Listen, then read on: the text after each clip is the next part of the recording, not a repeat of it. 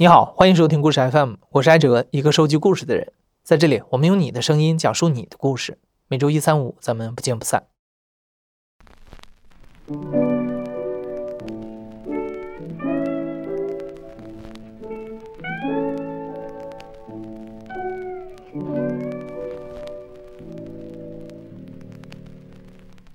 鄙人今年二十五岁，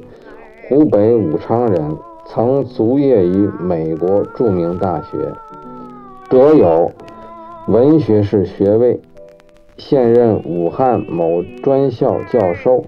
每月有三百元之进项，家有恒产，现拟征求一位同情女士，以为内助，要在十八岁到二十三岁。呃，面上呢要没有麻子，身上呢要没有斑点儿。呃，三年以内呢，呃，要为他呢生三个子女。最后提出来呢，要附上最近的一个裸照。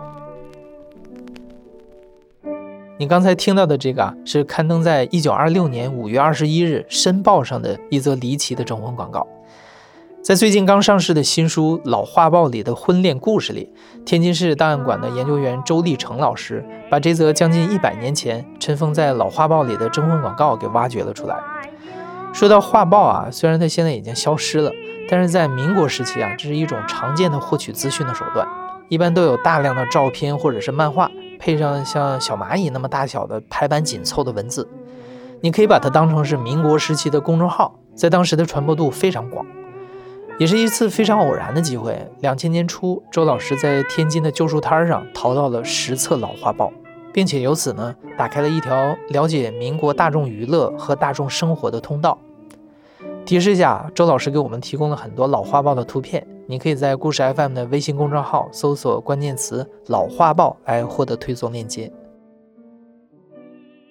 这些画报呢，最早的目的呢，就是这个启蒙。和传播知识，因为老百姓在那个时候识字人呢很少，人们宣传教育实际就是通过看戏。后来呢，就是出现了画报，画报呢就是说通俗易懂，你即使不认字的人也可以从中画报的这个，它有好多是连环画啊，还有一些市井的东西，你通过画就能理解当时的一个场景。中国的第一份画报是一八七五年在上海创办的宗教类画报，叫《小孩月报》。像《点石斋画报》啊这一系列早期的画报，用纸都比较薄透，字体大，绘画也有强烈的手绘风格。那个时期的画报，实际上啊，它是还不像现在的理呃，咱大家理解的那个画报，实际上它是很少有图片。只是在封面上有个图片，中间有点插图，它就以画报作为噱头。但是呢，那个画报里的内容非常鲜活，它不同于那个咱档案，因为我是档案馆的嘛，看惯了一些官样的文章，哈，都是政府的那些公文呢，呃，还有当年那些个《大公报》《议事报》报纸也都是比较正论的一些文章。画报呢，那时候呢，呃，仍然呢，就是体现一些名人的轶事，一些个花边新闻呐，小道消息啊，就是说让那个历史它特别鲜活，呃，可读性也比较强。到了一九二零年，著名新闻记者歌公振创办的《图画时报》首次出现了以摄影和图片为主的摄影画报。画报的材质也改为铜版纸，摸上去就像今天的杂志一样，至今都不会褪色。于是，画报迎来了鼎盛时期。第一个特点呢，就是那个时期是出版的画报数量最大，甚至于呢，一九三五年呢定为了杂志年。这个所谓杂志年，主要是指画报，呃，并且呢，这个随着上海画报的创刊。引起了一股画报热，当年就有二十多种画报相继问世。如果你现在去网上搜索老画报的图片，我相信最吸引人的眼球的就是封面上的那些美女图片。很多画报因为销量好，也捧出过画报明星，比如中国的第一位电影皇后蝴蝶，她作为第一期《良友画报》的封面女郎，手捧鲜花，笑容甜美，给人留下了深刻的印象，也使得《良友》一跃成为大刊大报。二十年代画报种类非常多，但内容多是聚焦在名人轶事或者是街头巷尾的八卦，包括小说、电影、戏曲等文艺内容的报道，更接地气，甚至有的时候会被人认为有些不正经。为什么把这画报说是不正经才叫画报呢？里边的内容就比较有很多内容就比较低俗，甚至于呢，你比如说那个咱天津有一种画报叫《风月画报》，《风月画报》呢，它其实主要是这个对妓女、对女招待的一个广告，它整版整版的都是这个妓女的大照片儿、巨幅照片儿，然后。呃，介绍她的一个特点，介绍她的出生地、她的年岁、她的身材、她她的什么美目流盼，什么那个呃杨杨柳细腰，什么对人的态度什么的，就是对她的一个广告。但是呢，就这个《风月画报》里面，他也会写一些个，就是这个风尘女子的一些爱国呀，她对这个社会这个不公正的一些呼吁呀。有时还要还要连连载，呃，所以说呢，他就，呃，这下呢就反映了很多很多这个下层人物的这个生活，尤其是这个女招待，呃，妓女，还有舞女，当时是都是这个下九流的这个生活，他们的生活状态，这个画报里写的是淋漓尽致。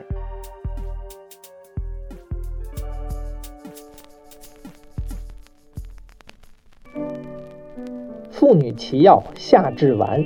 全国驰名，政府奖励，医师证明，主治妇女经血病症，一粒准见奇效。天津特尔区寿安街速播药厂出品。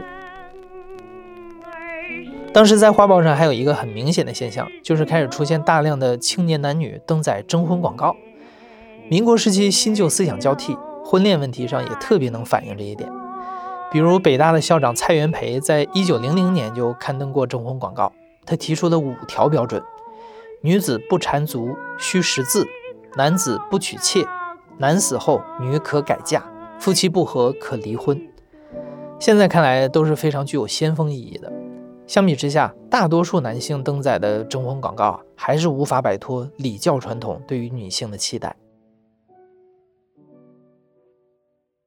他们这个一个是对女性的这个容貌啊，他们他们提甚至于提出来有更更比较苛刻的，身上不能有麻子什么的，她她的身材啊，这是这是一方面，还有一个呢就是顺从，还是受那那种三从四德的那那种女性得听话，呃，服从男性，这个是一个比较比较明显的一个呃他们的观点。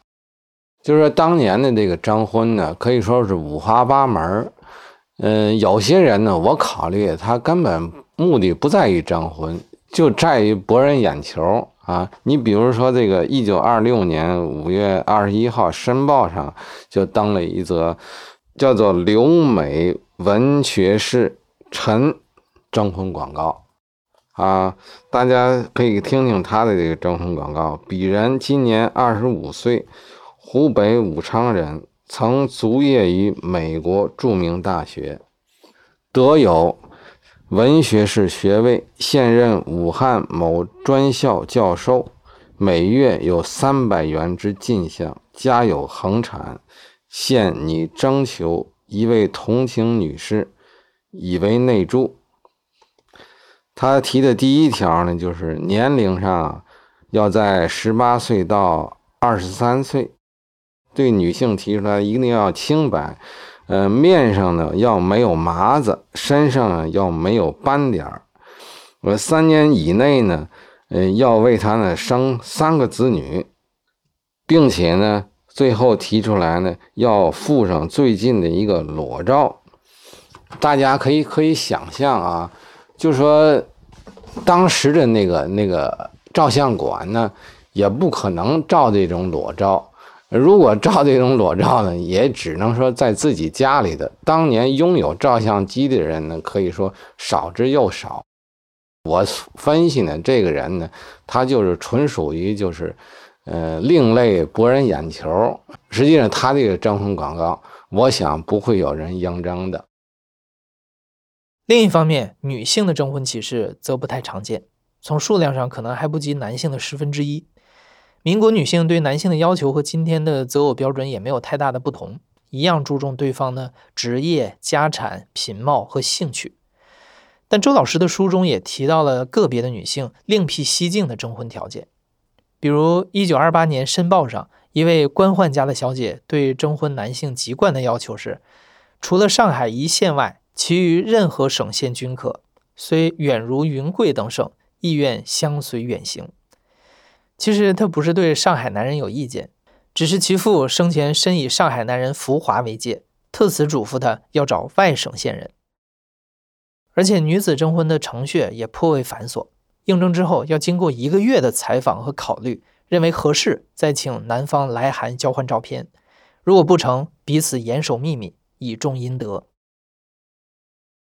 因为当时啊，这个二十年代。呃，说自由恋爱的女性很少，基本上女性还都是这个大门不出二门不迈。在那个年代，就即使提过亲，男女双方也未必见过面，更别提两个人交谈或者拉手了，都是不可能。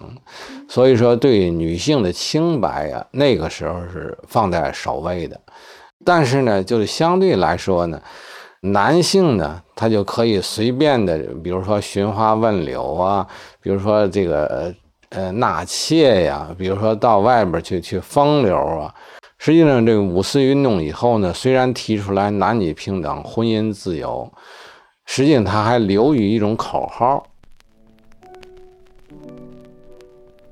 仙境盛夏之时，装置康福冷气机，如入仙境。最新发明。康福冷气机。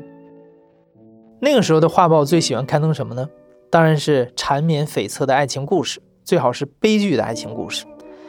比如说，民国舞女贺蝶和富贵公子杨怀春的故事，就是活脱脱一出民国版的《胭脂扣》。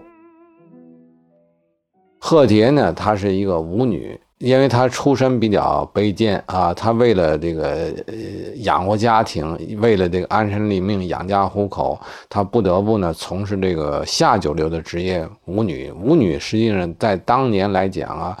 呃，她是呃一个被人就是玩弄的一种女性的一种身份，而且呢，她在舞女虽然也经历了一些坎坷，最后呢也成了这个当红的舞女，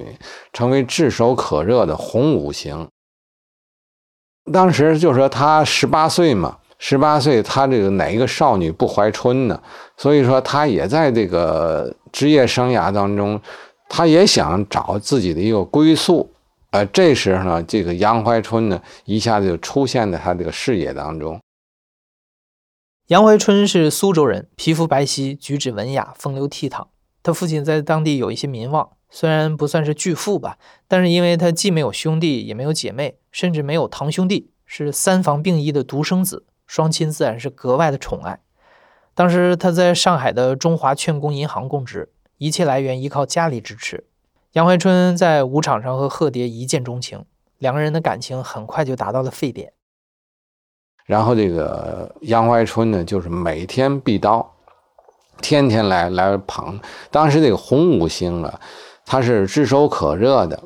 他是这个舞厅的这个舞场的这个叫做台柱子，是个摇钱树啊。他这个每天都来。当时这个上海就把这个跳舞的舞客叫做拖车啊，他天天来拖着这个鹤蝶，致使呢就是其他的舞客啊只能是望而却步，从而呢也影响了这个舞场的生意。哎，他一个人等于把他承包了。还有一个呢，就是当着那个鹤蝶的母亲呢知道了这个他们俩的恋情以后呢。也是极为反对的。他有自知之明的，在他们的观念当中，这个婚姻最基本的条件就是门当户对。呃，他觉得人家是那个贵家贵公子，我们如果高攀他，将来自己女儿势必会不幸福。于是，贺蝶的母亲只能每天像影子一样跟着贺蝶去舞场。散场以后再送女儿回家，防备一切杨怀春可能接近贺蝶的机会。但是这对情侣并没有知难而退，表面上风平浪静，实际上正酝酿着巨大的悲剧。在一九三八年十二月十八日这一天，赫蝶穿了一身银白色的旗袍，配了一双银白色的高跟鞋，神情淡定地出门了。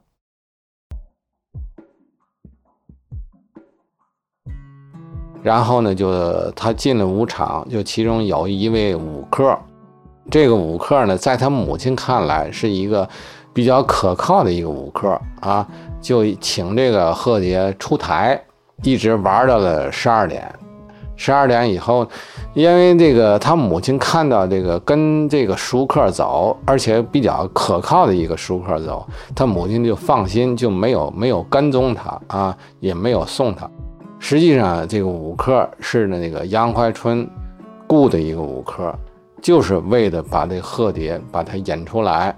见面以后，两个人就到了一个宾馆啊。到宾馆以后，这个杨怀春就说出来了，就是就是说我父母知道了咱俩的事儿，他们坚决的反对，而且在几天之后要逼着我成婚。虽然说这个杨杨怀春呢是一个男人啊，但是他的性格呢比较懦弱，他呢没有用其他的方法来抗争，他准备好了这个莱沙尔，就是一种当时的一种呃毒药啊。他说，就是说为了抗争父母这个要他结婚的这个父母之命，他说一句话就是说，不自由无宁死。咱们俩殉情吧。鹤蝶呢是非常非常爱他的，两个人写信的时候，他经常要要称他什么亲爱的。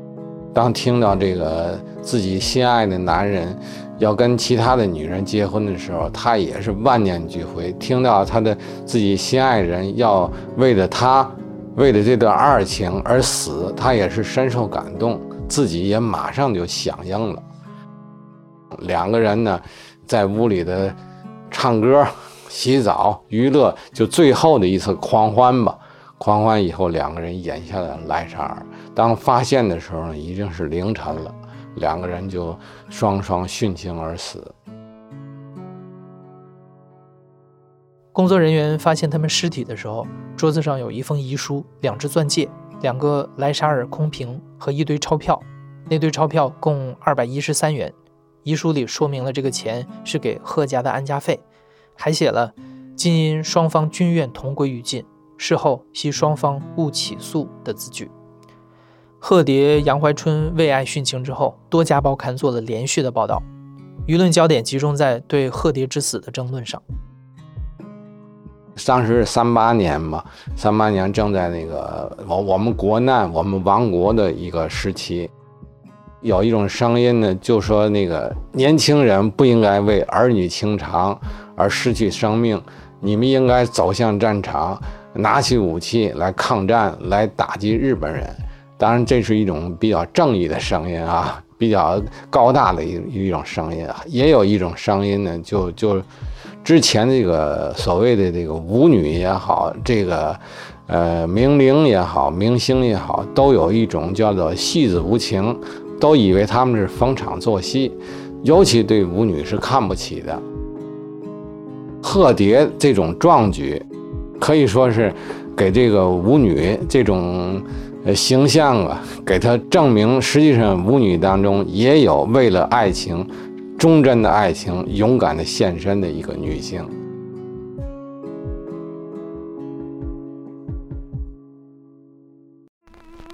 春在楼，灵整西餐，各色冷食，宵夜便饭，中外名酒，烹调适口，特别价廉。今天盛方大螃蟹。在民国时期，类似贺蝶这样的女性，以极端的方式反抗封建礼教，追求爱情、追求自由的例子屡见不鲜。五四运动以后，传统的婚姻观念开始发生动摇，以知识分子为代表的青年人主张建立起更平等、更自由的婚姻制度。长期处于被动地位的妇女开始觉醒，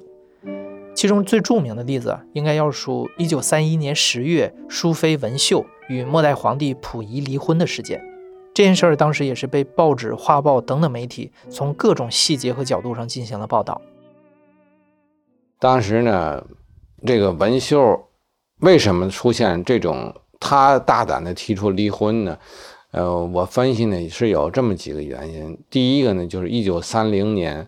开始呢就颁布了这个新的民法，呃，就出现了这个一夫一妻制。实际当时溥仪呢，他的那个。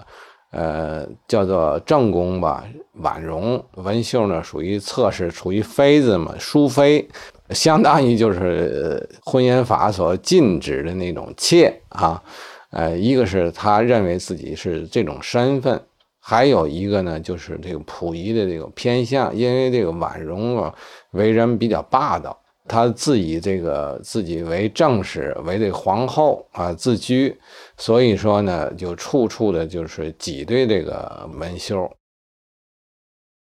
溥仪对婉容也是偏心的，他在月银的分配上极不平等。婉容的月银是五千元，文秀只有八百，后来甚至减到了三百、两百。溥仪自己和婉容住在楼上，让文秀和佣人住在楼下角落里的一间小屋子里。文秀因此患上了失眠症，经常读书到天亮。文秀曾经这样写道：“一个人独自躺在床上看书，燃烧的蜡烛不觉中去了一大截，烛火摇晃不定。我用剪子剪一剪，就像我的身心那样疲惫。”更重要的原因呢，是因为这个。文秀，有一个叫闺蜜吧，也也也是文山，她是比较先进的一个女，思想比较超前的女性，她就鼓动这个文秀要脱离这这种生活，这种不幸的生活，所以呢，就在某一天，就是文山就来找她，呃，然后说两个人出去逛街。那天呢，溥仪一高兴，你们去吧。呃，然后呢，这个佣人呢就伴着他，就去了，到了这个国民饭店。这个时候，这个文秀就说：“那个，你回去吧，我就脱离这个静园了。我跟那个溥仪要离婚。”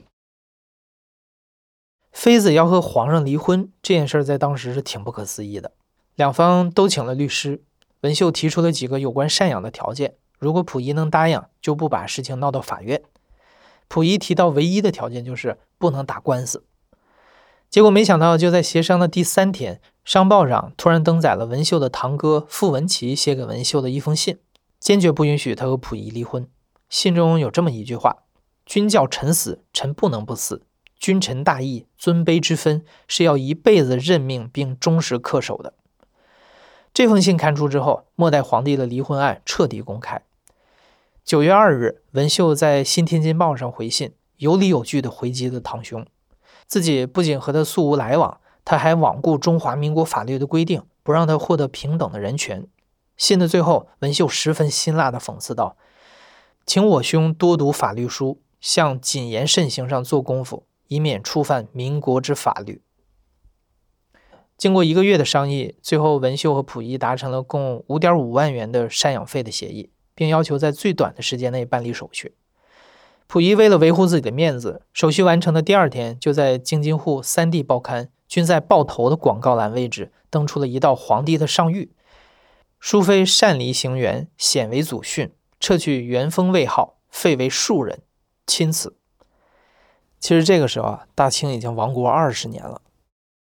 但是文秀呢，离婚以后呢，他的生活呢，也不也不是状况，也不是很好。他得的五千五百块钱呢，给他律师支付，包括这个帮忙的，最后呢自己也所说所剩无几。后来就是曾经呢有一段时间做教师，因为大家知道他身份，嗯，比较就歧视他吧，呃，议论他吧，他又被迫又辞去这职。后来呢嫁给一个军官，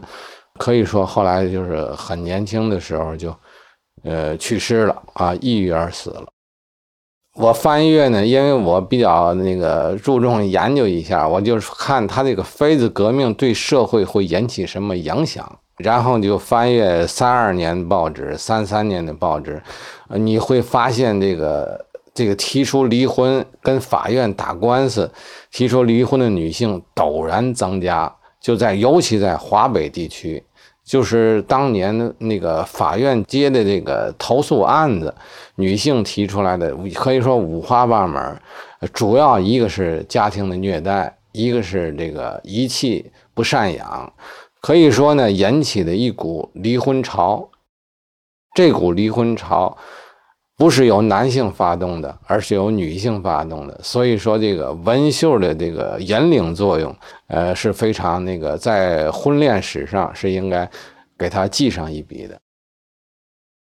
比如说，在一九三三年二月的《议事报》上，就曾经连续报道了六起由女性提起的离婚案件。在这些报道中，我们更能看到底层女性在当时环境下更普遍的命运。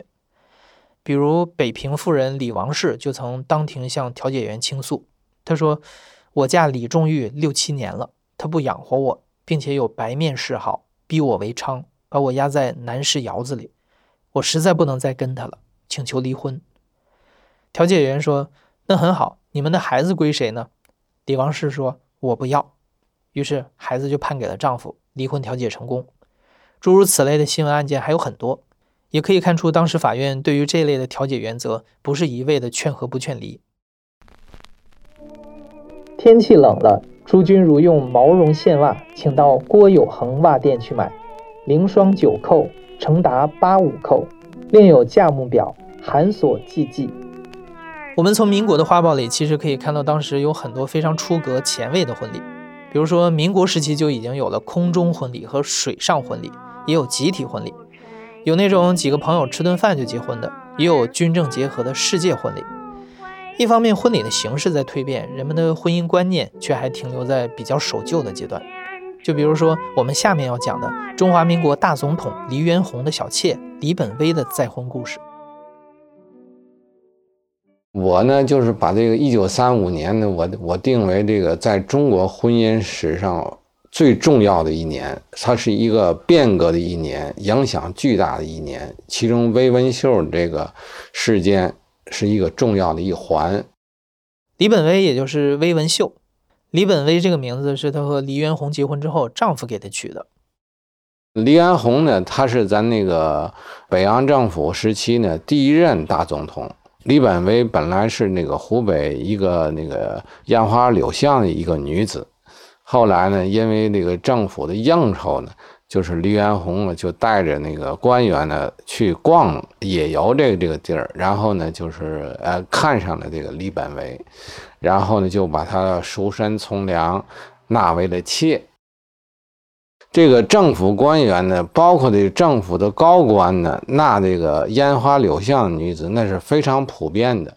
你比如说什么张宗昌啊，他纳了几十位，都是这个烟花柳巷的这个，哎，没有感觉到是是是这个呃对自己的身份的一个侮辱，他们感觉到这个是一种附庸风雅，都是认为很正常的一个一个事情。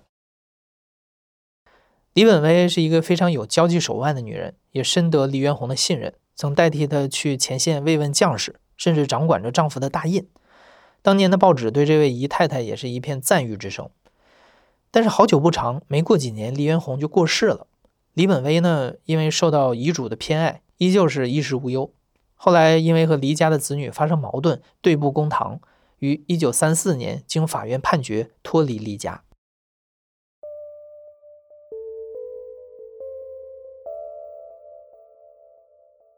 然后李本威呢，呃，实际非常有这个经济头脑，他又经经营着饭店，还跟那个有一个商人叫王奎轩的一个商人绸缎商人来投资经营这个绸缎生意。两个人呢，并且在那个经营当中呢，产生了感情。王奎轩呢是小，呃，李本威呢实际是十几岁。当时呢，就是为了这个要跟他结婚吧，呃，他要脱离这个离家，脱离离家的条件呢，就把他一个他名下的房产都要交出来啊，呃，只得到了一笔很少的一个赡养费。他宁可牺牲，做出这么大的牺牲，他也要这个跟这个王奎轩来成婚，呃，来开始自己的新生活、新的追求。因为他的这家族呢都在这个天津，他为了规避这个，呃，他家族的反对吧，就跟王奎轩呢，就到那个青岛去举行了婚礼。呃，举行婚礼呢，要按常人来讲呢，就是他可能就默默的结婚，就默默的生活。但是呢，这个魏文秀是非常高调，在报纸上要登自己的这个结婚的一个启事。在民国初期，其实是没有官样的结婚证书的，所以那个时候的老百姓有条件的，可以在报纸上登载结婚启事，或者是安排一个证婚人来见证这段婚姻。说回李本威啊，当时他已经改回叫魏文秀了，就在报纸上宣布了自己要和商人王奎轩结婚，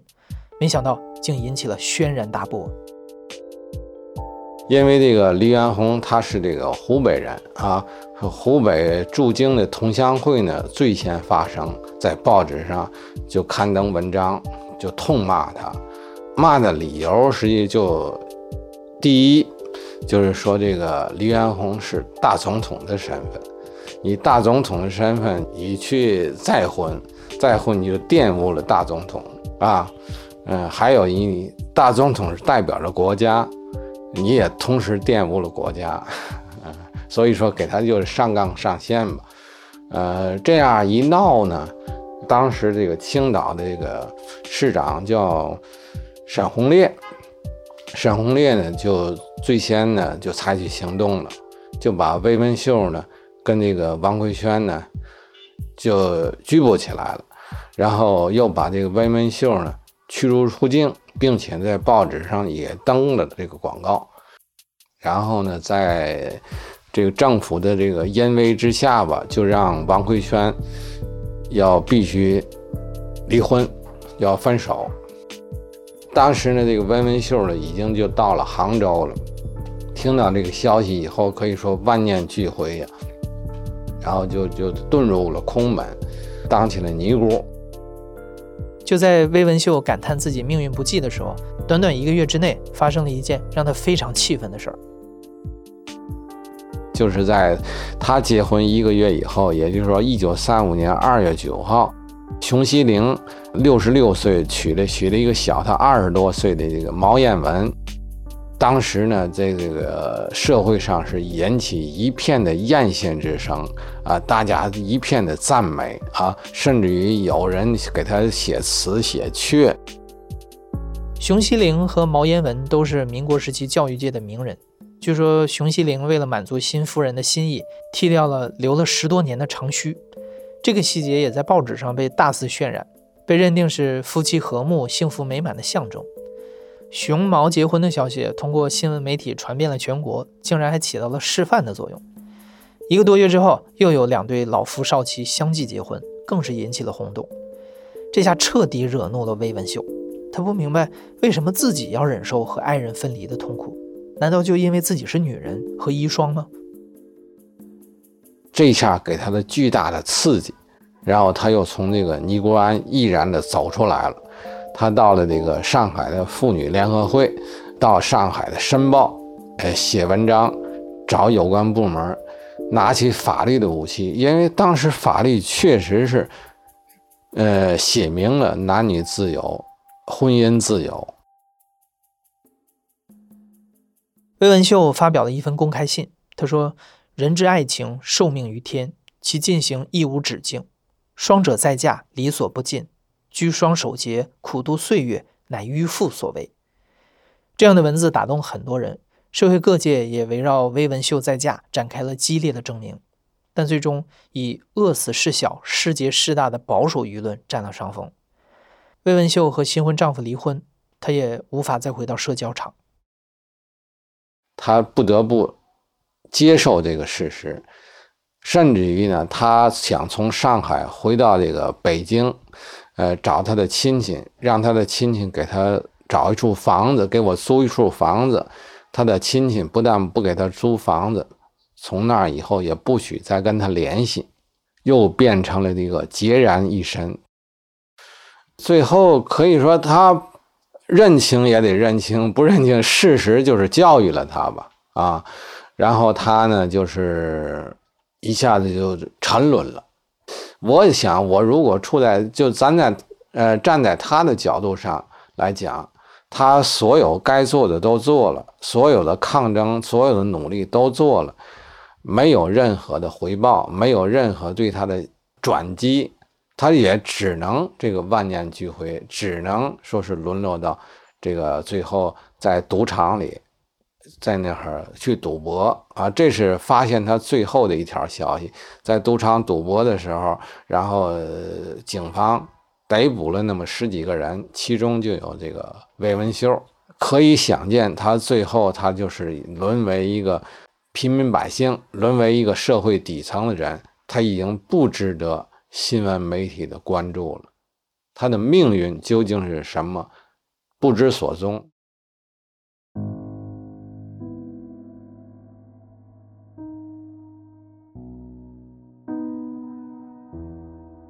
民国中后期，内忧外患，社会动荡不安，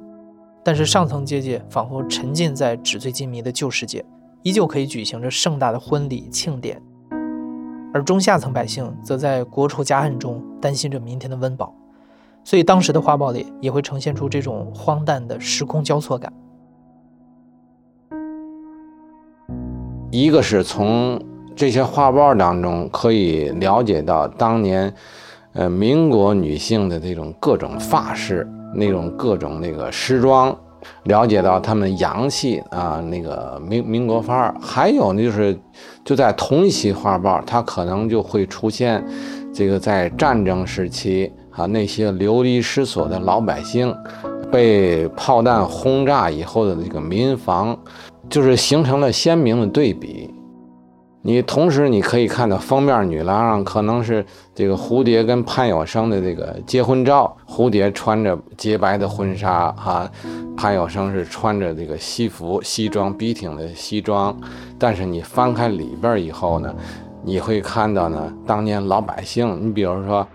一九三一年天津事变，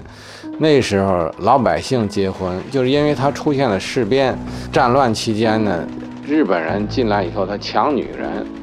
呃，为了这个保护这女人，普通的老百姓呢，就是之前这个订了婚的，马上就送过去，也不讲什么拿拿轿子接了，也不讲送彩礼了，就马上让他们结婚。一些个没有对象的，就赶紧找介绍人把女孩嫁出去，就说这样来保护这老百姓，呃，保护咱底层的这个女性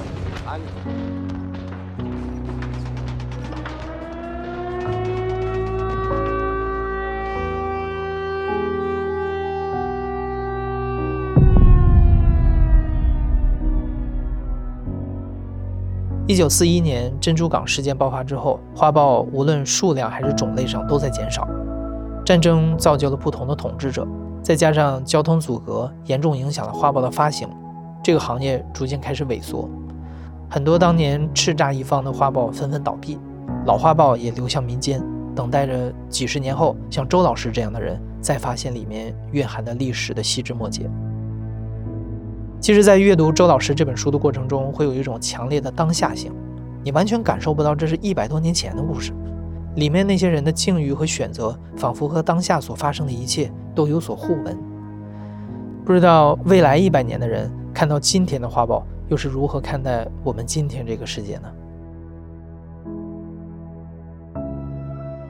你现在正在收听的是亲历者自述的声音节目故事 FM，我是主播艾哲。本期节目由野捕制作，声音设计孙泽宇。感谢你的收听，咱们下期再见。